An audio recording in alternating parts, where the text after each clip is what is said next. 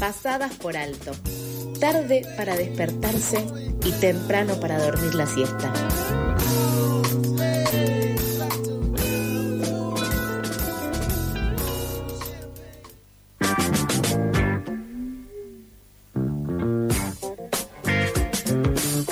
Decíamos que hoy es eh, primero de agosto, hoy se cumplen cinco años de la desaparición forzada de Santiago Maldonado durante una represión contra manifestantes mapuches en Chubut y hoy su familia convoca a una marcha a las 16.30 horas en Plaza de Mayo. Se van a movilizar en reclamo de que la Corte designe un juez para avanzar con la investigación que está frenada desde marzo desde el 2020. También van a exigir que se investigue esta causa como desaparición forzada. Y para poder profundizar en este tema, ya estamos en comunicación con Verónica Heredia, a quien le agradecemos que esté del otro lado. Ella es abogada de la familia de Santiago Maldonado. Hola Verónica, ¿cómo estás? Acá Toto y Sofía te saludamos al aire de FM La Tribu.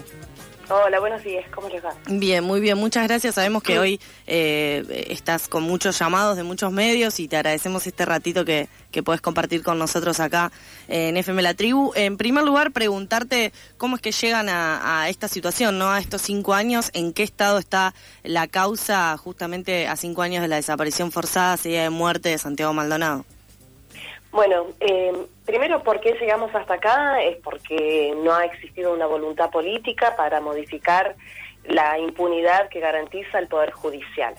Este, desde marzo del año 2020, que la Corte Suprema de Justicia tiene para resolver eh, la, la, resolución ya tanto de la Cámara de Apelaciones de Comodoro como la Cámara de Casación Penal de que existen una, un montón de pruebas que deben ser una, eh, una línea de investigación que debe continuar profundizándose para determinar las responsabilidades de la desaparición primero de Santiago el primero de agosto y luego su aparición sin vida el 17 de octubre.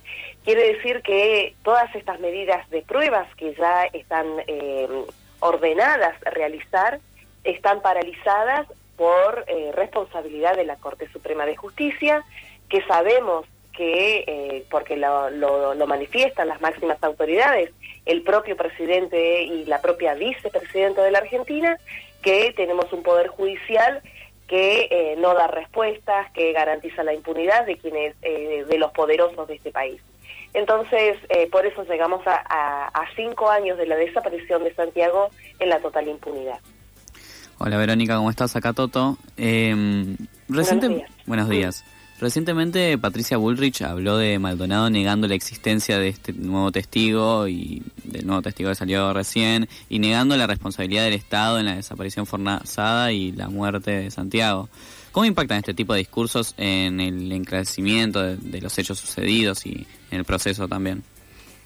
Bueno, impactan de la manera en que ella siempre eh, eh, trabajó en este caso manipuló la, esta, esta situación eh, que es ocultando la verdad, ocultando pruebas, y eso significa, las mentiras de Patricia Bullrich este, significan ocultamiento de pruebas, encubrimiento, primero una decisión política para que se eh, para que Gendarmería reprimiera de manera ilegal como lo hizo el 31 de julio y el 1 de agosto.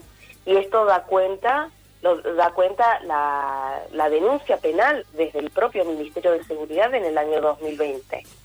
Y, mm, eh, y luego eh, la, la, instalación de este discurso permanente que eh, con, con, tal cinismo que, que, instala en la gente esta sensación de que en definitiva cuando se encontró el cuerpo de Santiago desapareció todo y efectivamente Santiago parece que de torpe, se murió de torpe prácticamente porque decidió voluntariamente salir corriendo y ahogarse.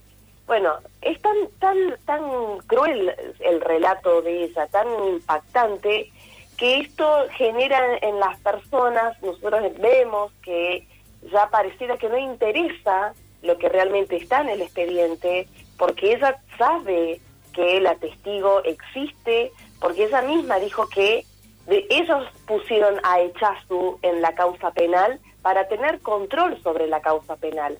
Y Echazu conoce que él sigue estando imputado en el proceso y también conoce de todas las pruebas porque está notificado, porque todo esto está en el expediente y se notifica a las partes y también está notificada ella a través de Chazu de todo lo que pasa en el expediente. Sin embargo, de manera cínica, se presenta y, sigue mintiendo y sigue ocultando la verdad y ocultando las pruebas, tal como lo hizo desde el primer momento. También Verónica permitiendo que se reproduzca y se, instale la impunidad y la posibilidad de que en un gobierno democrático pueda existir una desaparición forzada sería de muerte de una persona, como se dio en el caso de Santiago. Eh, para quienes nos están escuchando, recuerdo, estamos en comunicación con Verónica Heredia, ella es abogada de la familia de Santiago Maldonado, porque hoy se cumplen cinco años de la desaparición forzada de Santiago. Para reconstruir un poco, eh, Verónica, la, última novedad que tenemos de la causa, entonces, es que apareció una nueva testigo y que en este sentido eh, la justicia empezó a hacer algunos movimientos en relación a, a esta aparición y a esta declaración.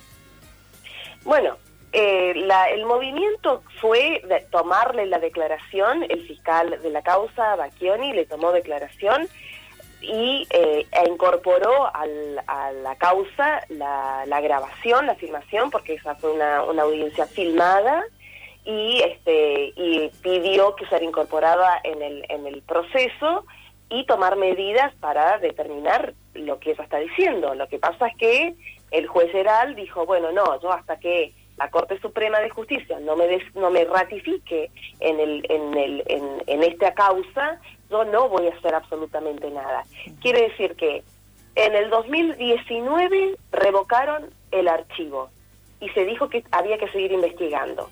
En el 2020 se sumó la denuncia penal de la ministra de entonces, de, seguridad contra Pablo Nocetti y contra el directorio, el vicedirector de Gendarmería, Otero y Rabino.